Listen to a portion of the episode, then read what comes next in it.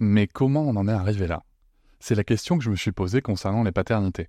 Pour y répondre, je vous propose de découvrir la BD Papa Sapiens, qui raconte l'histoire des pères à travers les âges avec humour et les chouettes dessins de Sévanie.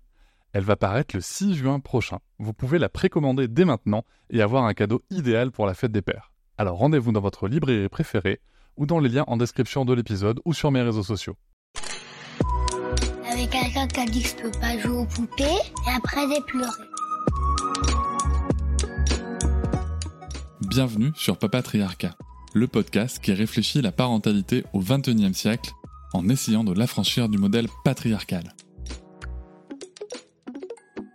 Cet épisode est le premier que j'ai réalisé aussi en anglais. Vous pourrez bien sûr retrouver dans le podcast la version anglaise et la version française.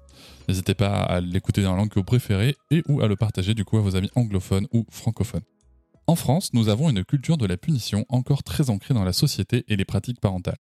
Nous avons, il faut bien le dire, une fâcheuse tendance à raisonner en pointant l'aspect négatif des choses. Alors bien sûr, quand il s'agit de parentalité, nous avons cette même facilité à pointer les comportements qui ne nous plaisent pas chez nos enfants et à souhaiter les corriger avec des actions négatives telles que les punitions ou d'autres violences. La première référence que j'ai lue concernant mon invité du jour était pendant mon master en management et coaching. Le sujet était alors d'économiser temps et énergie avec les équipes pour aller vers des interactions efficaces et comme on dit gagnant-gagnant. Je fus très surpris de retrouver à nouveau ces travaux comme source chez des personnes qui défendent la punition en France comme un outil parental universel, efficace, voire apprenant. Alors je me suis dit, et si j'allais demander directement à la source? Et nous y voilà, mon invité du jour est le docteur Alan Kasdin, professeur de psychologie et de pédopsychiatrie à l'université de Yale et directeur du Yale Parenting Center. Il a été président en 2008 de l'American Psychological Association et est l'auteur de 49 livres destinés à un public professionnel sur des sujets tels que la parentalité et l'éducation des enfants, la psychothérapie infantile, les traitements cognitifs et comportementaux et la violence interpersonnelle. Son œuvre a été traduite en plusieurs langues à travers le monde.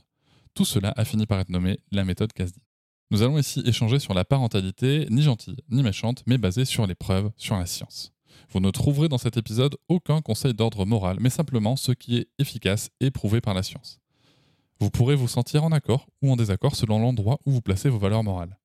Je n'exprimerai pas les miennes dans cet épisode. Pour préparer cet entretien, je me suis basé sur son livre The Everyday Parenting Toolkit et sur son cours gratuit Everyday Parenting, The ABC of Child Rearing, dont vous trouverez le lien en description de cet épisode. En parlant d'ABC, j'aimerais rapidement détailler ces trois lettres qui signifient A pour antécédent, l'ensemble des messages, attitudes et contextes qui vont amener le comportement. B pour behavior, aussi on va le traduire par comportement. Il s'agit d'identifier le comportement qui pose problème et surtout son opposé positif qui est adapté. C pour conséquence, ce qui peut se produire lorsque le comportement arrive. Attention, cela peut être négatif, mais nous le verrons surtout positif. Voilà une base sommaire pour mieux comprendre notre échange. Je vous invite à nouveau, peut-être après l'écoute de cet épisode, à suivre le cours en ligne qui est très complet et dans lequel vous trouverez toute la nuance nécessaire développée. Dans cet épisode, vous pourrez nous entendre parler de changer l'enfant. Je tiens à préciser qu'il n'est pas question de changer qui est l'enfant, mais simplement de l'aider à trouver des comportements adaptés pour certaines situations précises. Ce qui m'a paru essentiel dans les travaux du Dr Kasdin est avant tout la mise en avant des interactions positives avec les enfants. Pendant qu'en France, la punition est souvent la première intention. Existe-t-il d'autres chemins? Peut-être que nous ne savons tout simplement pas le faire. Est-ce que cela peut s'apprendre? Comment savoir si les comportements que nous attendons de nos enfants sont normaux ou accessibles? Comment mettre tout cela en œuvre? La punition est-elle efficace ou apprenante? De quoi on parle quand on parle de time out? Enfin, je reviendrai sur la pratique française qui revient à la mode dans les médias, maladroitement comparée au time out et que l'on nomme file dans ta chambre. Nous verrons quel est l'avis du docteur Kasdin sur ce qui est proposé dans cette pratique. Commençons tout de suite notre épisode. J'espère qu'il vous apportera des pistes pour des solutions efficaces dans vos vies de parents. Je vous souhaite une très bonne écoute. Docteur Kasdin, pourriez-vous décrire ce qu'est la méthode Kasdin S'agit-il d'un guide universel et miraculeux visant à faire obéir les enfants? Doit-on suivre cette méthodologie en permanence? S'agit-il d'une méthode visant à devenir un parent parfait? Hmm. Le nom de la méthode Kasdin, c'est déjà un nom auquel je m'oppose. Ça n'a jamais été mon intention d'avoir ce nom. Bon, enfin, tout ça, c'est une autre histoire. La raison, en tout cas, c'est que les techniques de cette méthode proviennent des résultats de plusieurs décennies de travaux de recherche en laboratoire, et ces travaux visaient à comprendre comment changer le comportement humain. C'est basé sur de la science et cela a été appliqué à plusieurs espèces.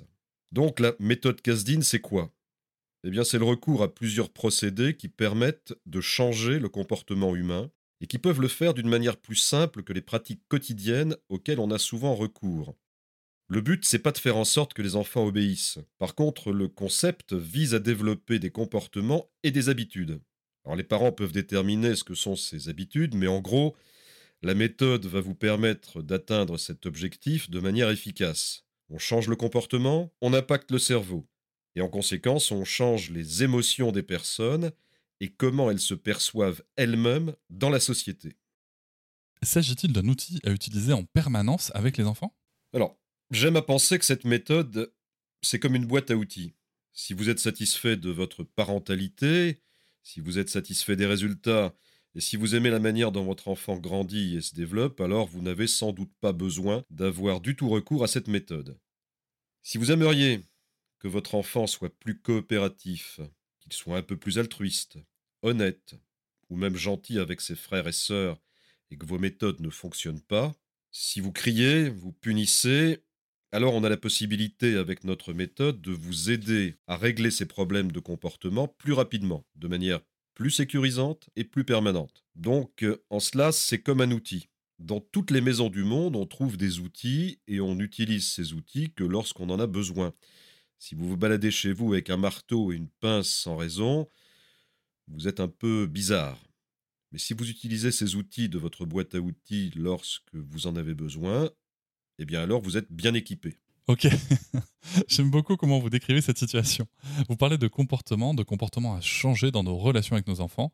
Comment identifiez-vous le comportement qui pose problème? Eh bien, c'est le parent qui est l'arbitre de cela.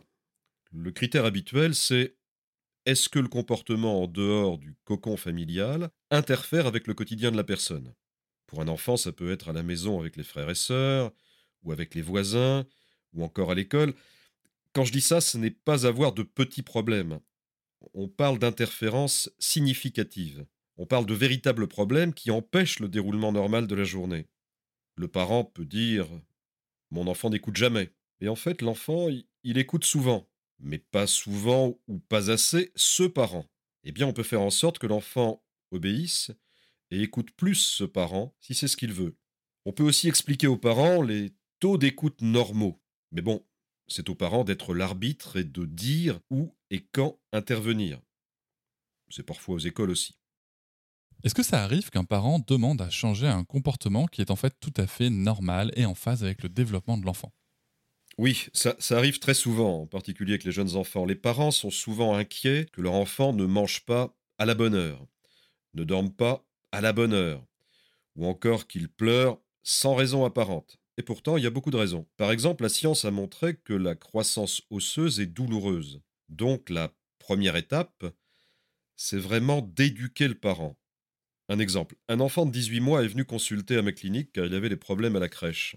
Le problème en fait, c'est qu'il ne dormait pas pendant les heures de sieste de la crèche. Tout le monde dormait à 10h30 le matin, mais pas lui. Donc ils me l'ont envoyé pour le traiter, pour changer le comportement de l'enfant. J'ai passé un coup de fil au prof et on a parlé une heure ensemble. J'ai renvoyé le parent chez lui, parce que les parents et les profs ont des croyances profondes à propos de comment les choses doivent se passer. Alors que dans la réalité, le spectre de ce qui est typique est bien plus grand. Si un enfant refuse d'aller se coucher à 22h30 et qu'il a 8 ans, oui, on peut regarder ce qui se passe. Mais s'il a 18 mois, alors l'enfant n'a pas de problème, ce sont les parents et les profs qui en ont. En lisant vos travaux, j'ai eu l'impression que votre méthode vise plutôt à changer les parents et pas vraiment l'enfant. Est-ce que c'est bien ça? Changer un enfant, c'est en fait la partie la plus facile. Souvenez-vous que mon travail a débuté en travaillant avec des enfants très agressifs et antisociaux. Des enfants qui étaient hospitalisés car ils étaient très sévèrement perturbés. On travaille avec les parents pour leur apprendre les techniques leur permettant de changer le comportement de l'enfant. Et en fait, beaucoup de choses que les parents entreprennent en ce sens ne découlent pas sur les bons comportements qu'ils souhaitent observer. Donc on travaille avec les parents et, on n'a pas vraiment besoin de travailler avec les enfants. On a parlé du comportement qu'on a besoin de changer. Vous évoquez le comportement positif opposé qu'il est nécessaire d'encourager. Mais comment peut-on identifier précisément ce comportement positif opposé? C'est facile, c'est très facile même, vraiment. En- En gros, le parent dit Je veux faire en sorte que mon enfant arrête de faire ça. Alors on dit Ok, c'est compris. euh, que voulez-vous que votre enfant fasse à la place? Par exemple, au lieu de se battre avec sa sœur, de lui crier dessus, de lui piquer ses jouets, je voudrais qu'il joue calmement avec elle et qu'il partage ses jouets. On peut développer ça. Alors je demande Que faites-vous maintenant quand ils se disputent et ne partagent pas aujourd'hui? Et on me dit souvent Quand ça arrive, il se dispute avec elle, je lui crie dessus et je le mets dans sa chambre. Qu'est-ce que la science nous dit alors à ce sujet-là? La- science nous montre que ça ne changera pas le comportement de votre enfant et que ça ne lui fera pas développer de nouvelles habitudes. Ça ne marchera donc tout simplement pas. Alors oui, vous aurez l'impression que ça marche, que vous avez enfermé l'enfant, mais ça ne changera rien durablement. Qu'est-ce que vous voulez en fait, précisément? Qu'il joue calmement, gentiment? Ça aussi, on peut le développer. D'ailleurs, ça n'est pas très difficile. Donc la clé, c'est de réfléchir à ça. Par quoi voulez-vous remplacer ce comportement? Vous n'aimez pas la manière dont votre conjoint fait telle chose. Ne vous plaignez pas. Qu'est-ce que vous voudriez que votre conjoint fasse à la place? Ça aussi, on peut le développer. On peut créer une nouvelle habitude. L'habitude change le cerveau, alors créons une nouvelle habitude et c'est fini. Donc, l'opposé positif, c'est de se poser la question que voulez-vous à la place? Vous voulez que votre fils joue gentiment avec votre fille? On peut le faire en façonnant le comportement, avec des simulations, avec des encouragements. Ça n'est pas difficile. Cependant, si vous continuez de vous baser sur les punitions, je vous garantis que ça s'arrêtera seulement sur le moment, mais que ça ne changera rien dans le problème de comportement à terme. Pas plus que ça ne permettra de développer les habitudes que vous souhaitez encourager. Le problème, comme vous le savez sans doute, concerne le cerveau. Le, cerveau est dur. Il est connecté pour se nourrir de choses négatives. Donc, qu'est-ce qui se passe quand les mauvais comportements, entre guillemets, font surface? On répond immédiatement. Le terme technique en psychologie, c'est normal. Donc oui, on doit éduquer et entraîner les parents à faire autrement. Je vous demandais à l'instant comment savoir si un comportement est typique ou non conforme au développement de l'enfant. Mais pour aller plus loin, comment savoir que le comportement que nous recherchons, l'opposé positif, est accessible pour l'enfant? Vous avez raison, c'est une question importante. Les, les comportements ne sont pas tous accessibles de la même manière pour tous les humains. Mais on peut les développer. Il y a des méthodes pour les développer. Par exemple, si quelqu'un se, se lance, euh, vous jouez un- un instrument de musique, Euh, Oui, des percussions, des, des percussions africaines. Eh bien, si vous connaissez les instruments de musique, c'est exactement la même chose. C'est-à-dire qu'on peut débloquer un comportement inaccessible en commençant par les gammes, les rythmes. Et à un moment, quand on est arrivé à la fin, on se demande mais comment cette personne en est-elle arrivée là? Et on se pose cette question parce qu'on ne voit pas le point de départ. Le violoniste, le, pianiste, ils travaillent leurs gammes, leurs accords, ils s'entraînent eux aussi. Et au début, pour eux, ce morceau de Rachmaninoff n'était pas non plus accessible. C'est exactement la même chose avec le comportement humain. On, on peut le rendre accessible. Et quand on y arrive, eh bien, on ne réalise pas toujours le chemin qu'il a fallu emprunter pour y accéder. Donc, l'accessibilité fait partie du programme. Et quand on forme les parents à encourager et à féliciter, ça a parfois l'air complètement inaccessible, car tous les parents pensent qu'ils sont déjà super. Alors qu'en fait, ils sont tous plutôt mauvais pour prodiguer le type d'encouragement dont je parle. Souvenez-vous, on s'entraîne note par note, accord par accord, partition par partition, jusqu'à atteindre l'objectif. Vous savez, en France, on a beaucoup recours aux punitions pour les enfants. On entend notamment beaucoup qu'ils ne sont pas assez sages. Ce serait mieux s'ils étaient différents. Vous parlez beaucoup d'encouragement et de comportements positifs à adopter envers les enfants. Alors comment faire des encouragements efficaces? J'aimerais approfondir cette question car j'ai l'impression qu'on ne sait pas vraiment comment faire cela en France. Eh bien, on, explique aux parents qu'il y a deux types d'encouragement. Les encouragements que vous utilisez, et, cela, continuez, ne changez rien, c'est super pour les relations humaines, et faites-en encore plus. Et puis, il y a un autre type d'encouragement, et c'est précisément ce type-là qui permet d'impacter et de changer les comportements humains. Il y a de grandes chances que ce soit pas le type d'encouragement que vous utilisez actuellement. En, en quelques mots, voilà comment ça marche. Pour un, pour un jeune enfant, l'encouragement est composé de trois ingrédients. Tout d'abord, ça doit être démonstratif. Je vous expliquerai ça dans un instant. Ça doit faire comprendre à l'enfant exactement ce qu'il a fait. Et enfin, cela doit inclure quelque chose d'affectueux et de non-verbal, comme une caresse par exemple. Donc si votre enfant joue gentiment avec sa sœur et que tout se passe bien, c'est précisément le moment auquel il faut vous précipiter vers l'enfant pour dire C'était fantastique C'était super Et ensuite, vous lui expliquez ce qui s'est passé. Tu joues avec ta sœur gentiment sans te disputer, puis vous lui touchez l'arrière de la tête, vous caressez son épaule, ou encore vous lui donnez un petit bisou, peu importe.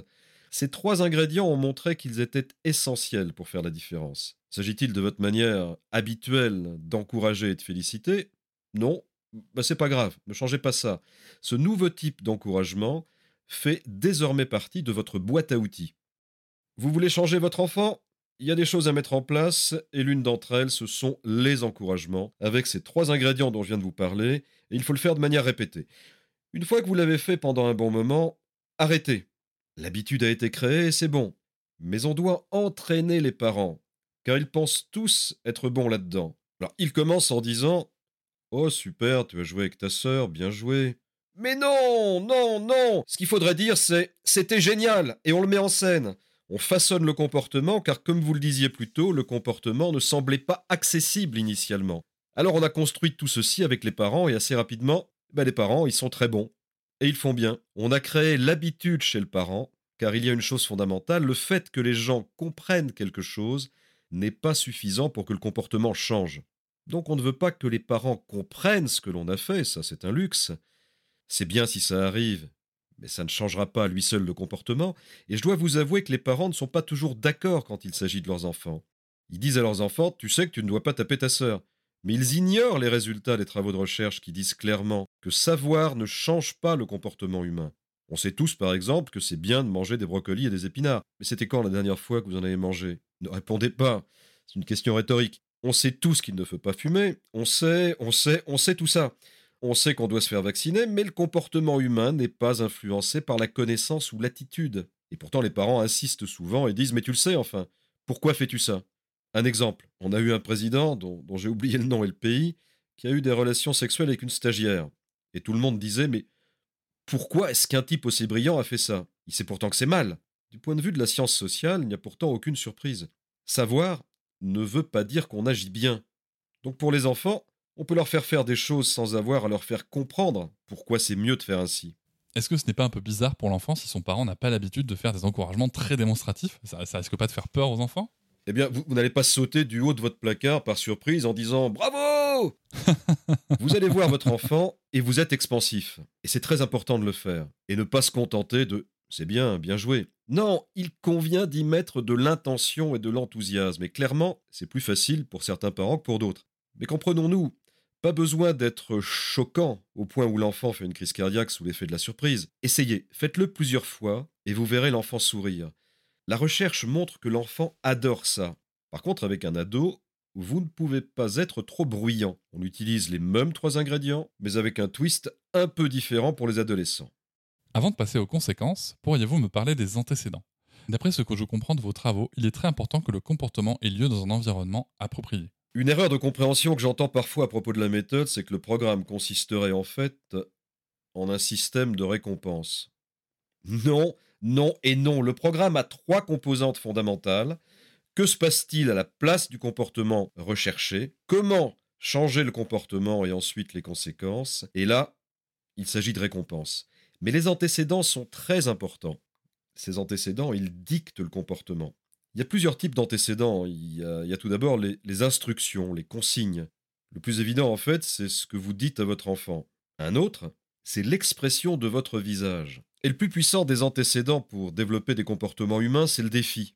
Un parent peut dire à son enfant de manière malicieuse cet antécédent Je suis sûr que tu ne peux pas le faire. Le mettre au défi. Par exemple, je parie que tu peux pas mettre le couvert. Je, sais bien que tu peux pas. Un enfant de 5 ans ne peut pas le faire. C'est sûr. Quand tu seras plus grand, tu pourras. Mais là, non, je, je pense que tu sais comment faire, mais, mais non. Et l'enfant va dire Mais si, je peux, je peux, je peux. Alors le parent va répondre par un autre antécédent C'est bon. Ne t'inquiète pas, t'as pas besoin de le faire. Quand tu seras plus grand, tu pourras mettre le couvert. Et à l'enfant de répondre Non, non, je peux le faire maintenant, je peux. Alors le parent lâche prise et dit Ok, bon, je te laisse mettre les couverts sur la table. Et l'enfant le fait. Et là, vous allez renforcer l'enfant avec des encouragements positifs, car les antécédents ne sont pas la clé du système, c'est vraiment l'ensemble. Maintenant que l'enfant fait le comportement recherché, on a les antécédents, le défi et le comportement. Alors allez voir l'enfant et, dites-lui, C'était génial ce que t'as fait. Je pensais pas que t'en étais capable. Et au dîner suivant, vous dites à l'enfant Je parie que tu ne peux pas le faire deux soirs de suite. Aucun enfant de 5 ans ne peut le faire. Et c'est pas un souci vraiment. Je vais le faire. Donc il y a un antécédent le défi. Un autre antécédent, c'est donner le choix. Le choix est un antécédent. Quand on donne le choix aux gens, euh, jeunes ou vieux, ils sont plus enclins à adopter un comportement. Vous sortez avec votre enfant à l'extérieur, il fait froid, vous dites à votre enfant Il fait froid, va mettre ton pull rouge. C'est un antécédent terrible car il y a un ordre. Va mettre. Déjà, on peut dire S'il te plaît, juste avant. Pas forcément pour être poli, mais pour adoucir l'agressivité de va mettre. On peut donc dire S'il te plaît, va mettre ton manteau. Le s'il te plaît adoucit votre voix. Ça change votre voix et votre intention. Et ce changement d'intonation change le comportement. Encore mieux, ce serait de dire On va dehors, va mettre ton pull rouge ou ton manteau vert, s'il te plaît. Maintenant, l'enfant a un choix. Et le choix en termes de comportement humain amène une plus grande conformité. La recherche en psychologie sur le sujet est très claire. Le choix a deux composants. Le vrai choix qu'on a dans nos vies et l'illusion du choix. Et l'illusion du choix, c'est quelque chose de très important. Ryan Reynolds here from Mint Mobile.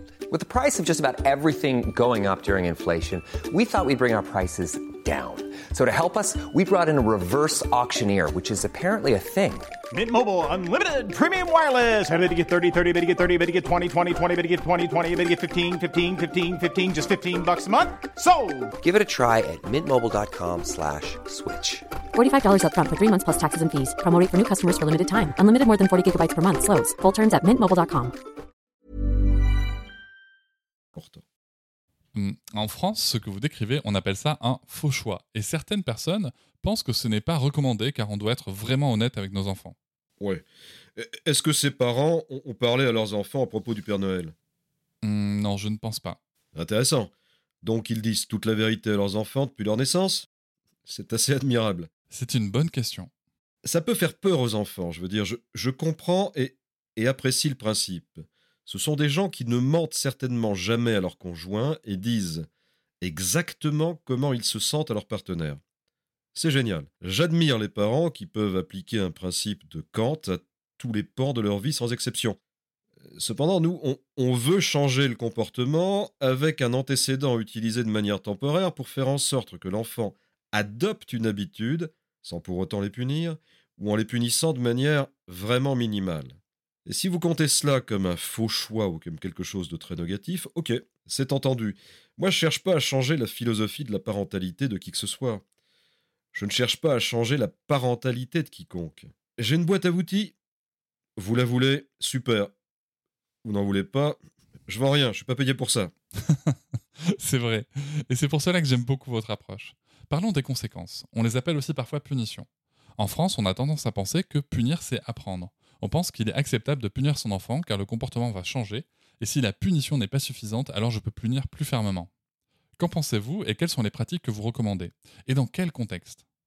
Alors là, il faut être bien vigilant à considérer trois perspectives. L'une d'entre elles est plutôt religieuse. Et dans ce cas, elle fait référence à la Bible. Certaines personnes sont convaincues que celui qui épargne le bâton déteste son enfant, mais à l'inverse que celui qui l'aime a l'obligation morale de le discipliner. Il faut aussi comprendre cette perspective. Une autre perspective, celle-là, elle est culturelle, comme vous dites par exemple en France avec la punition. Et enfin, la, dernière, c'est comment changer les comportements humains. Je dois bien vous avouer que c'est la seule perspective que je peux expliquer et commenter. Donc à propos de cette dernière perspective, on connaît tant de choses à propos des punitions. Les punitions n'ont qu'un effet temporaire, ça ne crée pas de nouvelles habitudes. Cela ne représente pas une forme de justice, et seule une toute petite punition peut donner un effet immédiat. Mais si vous voulez développer de nouveaux comportements, il faut développer les, opposés positifs. À savoir donc, si, vous voulez punir, je ne peux pas interférer avec vos valeurs ou vos convictions religieuses. Mais si vous voulez changer les comportements, les punitions corporelles, par exemple, ont de terribles conséquences sur le long terme. Des conséquences sur les enfants en termes d'agressivité, de santé mentale, de mauvaise santé, ou même de mortalité infantile. La recherche est très claire sur le sujet. Ce niveau de punition est très problématique. Les punitions au sens d'une mise à l'écart, ce qu'on appelle time out, ou le retrait d'un privilège, peuvent contribuer à changer un comportement. Mais vous ne changerez pas un comportement seulement par le biais des punitions, car les punitions inhibent seulement temporairement. Les punitions ne créent pas de nouvelles habitudes. Un truc qui arrive, c'est l'escalade des conséquences, un véritable piège parental. Crier n'a pas marché, je vais crier plus fort. Crier plus fort n'a pas marché, je vais frapper. Frapper n'a pas marché, je vais le secouer et taper plus fort. Et ce que la recherche montre, et ce que je vois dans ma clinique, c'est que ça n'aide pas du tout? D'ailleurs, vous voulez être très vigilant dans la manière dont vous punissez votre enfant, car vous lui apprenez en montrant vous-même comment contrôler les comportements humains. Plus vous punissez votre enfant, plus vous lui apprenez comment punir les autres. La recherche montre que les enfants punis interagissent de la même manière avec leur père. En gros, de la même manière que si le parent fait du sarcasme. L'enfant aussi. Si le parent frappe une chaise, eh bien c'est pareil. Vous savez, la recherche sur les punitions est très claire. Et cependant, la science ne surpasse que très rarement les croyances culturelles. Je ne suis pas là pour juger. Je suis là pour dire ceci. Si vous voulez changer un comportement, on a des outils pour ça, qui ne produisent pas d'effets secondaires comme les punitions et qui sont plus efficaces. Voulez-vous punir pendant les deux années à venir ou bien est-ce que vous voulez changer ce comportement au cours des trois prochaines semaines et en avoir fini avec? C'est vous qui décidez. Quels outils peut-on trouver dans les conséquences? Je pense au time-out ou à l'ignorance volontaire de l'enfant. Oui. Alors, le, le time-out est une conséquence pas si facile à enseigner. Dans un sens, c'est simple. C'est un moment au cours duquel l'enfant n'a pas accès à toutes les choses merveilleuses de son environnement. Mais la raison pour laquelle c'est difficile à enseigner, c'est parce que les parents, bien souvent, n'apprennent pas comment changer le comportement, mais plutôt à rendre justice eux-mêmes. Prenons l'exemple d'un enfant qui aurait cassé un trésor familial qui remonte à cinq générations en arrière. Un trésor qui porte même les initiales de l'homme de Néandertal. L'enfant le casse. Un psychologue arrive et dit Tout ce qu'il faut faire, c'est deux minutes de time-out. Le parent ne peut pas le faire. Son enfant a cassé un trésor familial et on va juste lui donner deux minutes de punition. Non, non, c'est un trésor du patrimoine de la famille. Je vais lui donner trois ans de time-out. Alors, que dit la recherche dans ces cas-là? La durée du time-out après une ou deux minutes ne fait aucune différence en termes d'impact. Donc on doit apprendre aux parents à développer les opposés positifs. Vous apprenez à l'enfant à être précautionneux avec les objets, à ne pas toucher à tout, ni à jouer avec tout. Et vous savez comme moi qu'on n'a aucun moyen de recoller ce bol si précieux en un seul morceau. Un an de time-out, priver l'enfant de ses années universitaires, lui confisquer son vélo, ou encore l'empêcher de rendre visite à son oncle à Montmartre n'y changera rien. C'est ridicule. Donc on aide les parents à distinguer ce qu'ils font pour eux en tant que parents, et non pour leur enfant, pour leur apprendre. Vous voulez punir votre enfant car ça vous aide à vous sentir mieux, ou alors vous réalisez que cette punition c'est cathartique pour vous, alors que pour votre enfant, deux minutes de time-out ou le retrait d'un privilège, ça suffit. Et ça, c'est ce que dit la recherche. Je suis pas là pour changer ce que vous faites, je suis là pour vous aider à être plus efficace. Vous voulez punir votre enfant? Ça ne me regarde pas. Mais si vous voulez changer votre enfant, sachez que ça ne marchera pas. À propos du time-out, si j'ai bien compris, on n'enferme pas l'enfant et on ne le force pas physiquement. Non, cela endommagerait votre relation avec votre enfant et ne développerait pas du tout les comportements que vous recherchez. Les opposés positifs vous permettent de développer une relation plus forte, plus positive, et de créer les habitudes que vous recherchez. Ok, qu'en est-il du fait de ne pas accorder d'attention, ce que vous appelez plan ignoring ou ignorance volontaire? Un des problèmes, c'est que les parents réagissent fortement aux comportements qu'ils ne veulent pas voir.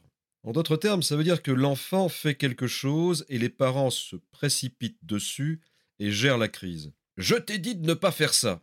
Ignorer, c'est important pour changer. On ne prête pas attention à certains comportements seulement pour faire en sorte que les parents arrêtent de donner beaucoup d'attention à quelque chose qu'ils ne veulent pas voir. Je prends un exemple. Deux enfants regardent la télé et commencent à s'agiter. Le parent rentre dans la pièce. C'est l'attention du parent donnée au fait que les enfants s'agitent et font du bruit. Je vous conseille de soit ignorer tout cela si vous le pouvez, et par contre de vous précipiter et de les féliciter. Encouragez-les quand ils sont calmes. Donc, plan ignoring ou l'ignorance volontaire, le fait d'ignorer volontairement, c'est un outil qu'on donne aux parents pour qu'ils cessent de prêter beaucoup d'attention aux choses qu'ils ne veulent pas voir. Car quand vous y prêtez attention, Eh bien, c'est ce qu'on appelle un encouragement de bas niveau. Ok, merci, très bien. Que faire lorsque l'enfant refuse le time-out Oh, eh bien, c'est facile. Vous avez toujours dans votre poche, dans votre boîte à outils, un privilège que vous pouvez retirer sans l'accord de votre enfant. Un petit truc. Va en time-out pour deux minutes. Non, je ne veux pas. Deux manières de réagir. La première, ok, je te le demande encore une fois, va en time-out. Non, je ne veux pas. Ok. Tu ne peux pas regarder la télé ou jouer à ton jeu vidéo pour le reste de la journée. Et là, c'est fini. Donc la réponse à votre question, c'est ayez sous la main un privilège que vous pouvez reprendre et qui ne nécessite pas que votre enfant soit d'accord. Et il y a aussi quelque chose d'assez contre-intuitif. Si vous voulez avoir recours au time-out, vous pouvez répéter de manière presque théâtrale le fait que l'enfant aille en time-out quand tout se passe bien. Dites simplement On va faire un time-out pour s'entraîner. Mais qu'est-ce que ça veut dire? Rien du tout, on, on s'entraîne, c'est tout. L'enfant va en time-out et vous, vous vous précipitez pour le féliciter. Je t'ai demandé d'aller en time-out, tu y es allé. Qu'est-ce que ça change? Ça change deux choses. La première, c'est que ça augmente les chances d'obéissance dans les moments difficiles. Vous développez un peu plus l'obéissance en général, et aussi ça augmente les chances que votre enfant accepte d'aller en time-out. Donc vous pouvez développer ce comportement si vous le souhaitez également. C'est pas compliqué. Intéressant, non? Oui, très intéressant. En vous écoutant, je vous dis que cela ressemble un peu à un entraînement en quelque sorte en fait. J'aime beaucoup cette analogie car cela me fait penser à ce que vous disiez au début de l'épisode avec le pianiste et le violoniste qui s'entraînent pour avoir accès au comportement recherché. Eh oui, comme vous le savez sans doute, les études sur le cerveau montrent que les, les cerveaux des musiciens qui se sont beaucoup entraînés sont très différents de ceux qui ne se sont pas assez entraînés. Quand on change les habitudes, on change aussi le cerveau. On veut établir ses comportements pour qu'ils soient solides et stables. Une autre question. On parle souvent de la théorie de l'attachement et de l'attachement sécure et insécure avec les experts du développement des enfants en France. Est-ce qu'appliquer le time-out ou le plan ignoring ou l'ignorance volontaire peuvent avoir des conséquences ou mettre en danger ce lien avec l'enfant? Il y, a deux réponses à votre question. La, la théorie de l'attachement tout d'abord. Hein. À un moment, on pensait que les gens avaient des attachements sécures ou non. La recherche montre les nuances. Il y a beaucoup de gens qui ont des attachements insécures et qui sont très heureux dans la vie. Il y a aussi des gens qui ont des attachements très sécures et qui ont beaucoup de problèmes. En d'autres termes, ça n'est pas aussi clair qu'au début de ces domaines de recherche. Cependant, si vous voulez améliorer votre relation avec votre enfant et votre attachement, limitez les punitions. C'est le premier truc à faire. Limiter ou arrêter les punitions et privilégier les encouragements et le développement des comportements.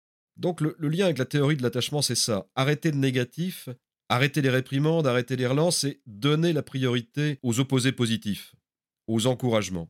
Ça, ça développe des comportements. Ça développe le lien et l'attachement. Ce que les punitions ne font pas. S'énerver, ça repousse. Toucher et câliner, ça rapproche et tout le monde le sait. En quelques mots, quel message voudriez-vous passer aux parents qui nous écoutent et qui traversent des difficultés dans leur parentalité? Vous savez, le, le but n'est pas de changer comment les gens sont parents. Le but, c'est de mettre à disposition des outils qui ont été validés par la science et qui rendent la vie de tout le monde plus simple. Nos travaux de recherche montrent qu'une fois que vous avez recours à ces techniques et que vous réduisez les punitions, les relations à la maison s'apaisent et elles s'améliorent. Le taux de dépression parentale diminue aussi. Et les enfants sont plus heureux à l'école avec leurs camarades.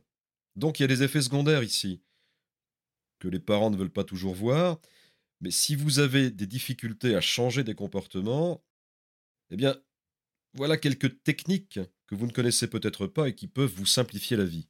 Ok, merci. J'aimerais vous poser une question à propos du time out dont on fait les louanges en France. En tout cas, la version française, le film dans ta chambre. Mais j'aimerais vraiment avoir votre avis là-dessus. En France, il y a une méthode très connue et recommandée pour le time out. On isole l'enfant, on l'enferme, pas à clé, juste porte fermée, dans sa chambre. Si après avoir expliqué trois fois le mauvais comportement, il continue. Il y a même une liste de transgressions infantiles à bannir à partir de l'âge de 12 mois. Un an donc. Voici une partie de la liste. Parler trop, parler trop fort, crier, couper la parole, faire trop de bruit, chouiner, geindre, ne pas obéir à un ordre, rechigner à faire une tâche, refuser de dire bonjour ou merci, être mauvais joueur, quitter la table pendant le repas, etc. Je m'arrête là, la liste est vraiment très longue. Le temps d'enfermement est fixé par le parent et est proportionnel au mauvais comportement, comme un sens de justice auquel vous faisiez référence plus tôt. Enfin, si l'enfant refuse d'aller dans sa chambre, alors le temps d'enfermement augmente sans limite de temps. Que pensez-vous de tout ceci, s'il vous plaît? Oh là, il y a seulement un problème avec tout ce que vous venez de dire. Juste un tout petit problème. Cela va à l'encontre de tout ce que l'on sait grâce à la recherche sur le sujet. Le fait de vous écouter, là, tout de suite, me donne envie de me jeter par la fenêtre de ma cave. cela viole tout ce que l'on sait. Tout d'abord, la recherche montre qu'il n'est pas nécessaire d'enfermer avec un verrou un enfant. L'enfant peut s'asseoir sur une chaise dans n'importe quelle pièce de la maison, même avec d'autres personnes autour, dans un coin pour seulement deux minutes. Plus n'est pas nécessaire, on l'a déjà vu. La recherche est très claire sur le sujet. Changer un comportement dans la liste que vous venez de lire ne marchera pas. Ça ne marchera tout simplement pas. Certains de ces comportements s'amenuisent naturellement avec le développement de l'enfant, à mesure que l'enfant grandit. Vous voulez changer de comportement? On peut vous aider. Mais le time-out n'est vraiment pas la bonne approche. Qu'est-ce que je veux dire par pas la bonne approche? Ce n'est pas moral, c'est anti. Cela va à l'encontre de ce que l'on sait de la science. Si vous me demandiez comment rendre un parent vraiment inefficace, eh bien je prendrais cette liste et je vous dirais faisons cela. C'est la liste parfaite pour faire en sorte que l'enfant ne change aucun comportement. Ensuite, ajoutons des cris et des punitions corporelles, et voilà, nous avons le parent imparfait qui obtient le comportement terrible qu'il redoutait. Donc non, non, s'il vous plaît, s'il vous plaît, la personne qui a écrit ça doit se justifier. Et moi, personnellement, j'accueille les bras grands ouverts toutes celles et ceux qui me demandent si ce que je dis est mon opinion ou bien si c'est issu de la science. Je partagerai avec grand plaisir les ressources dont je dispose pour l'expliquer. Assurons-nous que la personne qui vous a donné cette liste a la même attitude. Mon attitude n'a rien de spécial. C'est ainsi que marche la science. Si je ne peux pas vous montrer mes sources ou mes preuves, alors c'est juste une opinion. Et ne m'écoutez pas. Alors moi, je peux juste vous dire que cette liste et ses conseils sont basés sur la psychanalyse. Regardons les preuves. Regardons les preuves. On ne suit pas les gourous. Vous savez, j'adore Galilée, mais aujourd'hui j'accepte tout ce que Galilée ne savait pas. Galilée est toujours important, mais on ne le suit pas. On se base sur la mécanique quantique. Pareil pour Freud, un type brillant. Les techniques qu'il suggère, les thérapies qu'il utilise et ses conseils, maintenant vont à l'encontre de la recherche parce qu'on en sait désormais bien plus. Donc il n'y a pas de raison objective de critiquer Freud. Posez-vous la question, voulez-vous de la science ou alors voulez-vous aller voir votre gourou préféré? Moi je suis agnostique. Vous faites ce que vous voulez dans votre vie.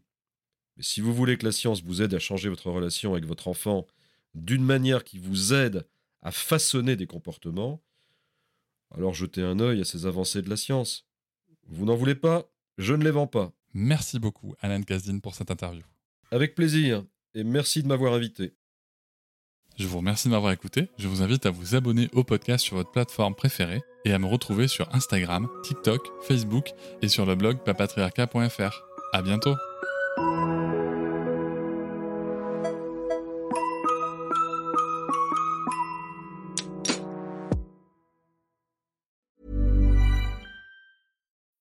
When you need mealtime inspiration, it's worth shopping Kroger, where you'll find over 30,000 mouthwatering choices that excite your inner foodie. And no matter what tasty choice you make, you'll enjoy our everyday low prices, plus extra ways to save, like digital coupons worth over $600 each week. You can also save up to $1 off per gallon at the pump with fuel points. More savings and more inspiring flavors make shopping Kroger worth it every time. Kroger, fresh for everyone. Fuel restrictions apply. Hop, c'est encore moins. Si tu veux soutenir le podcast, tu peux aussi t'abonner à Papatriarca Plus et découvrir chaque semaine un épisode bonus en plus des 60 déjà disponibles. À découvrir sur tes applis de podcast comme Pocketcast, Castbox ou encore Apple Podcast. À très vite.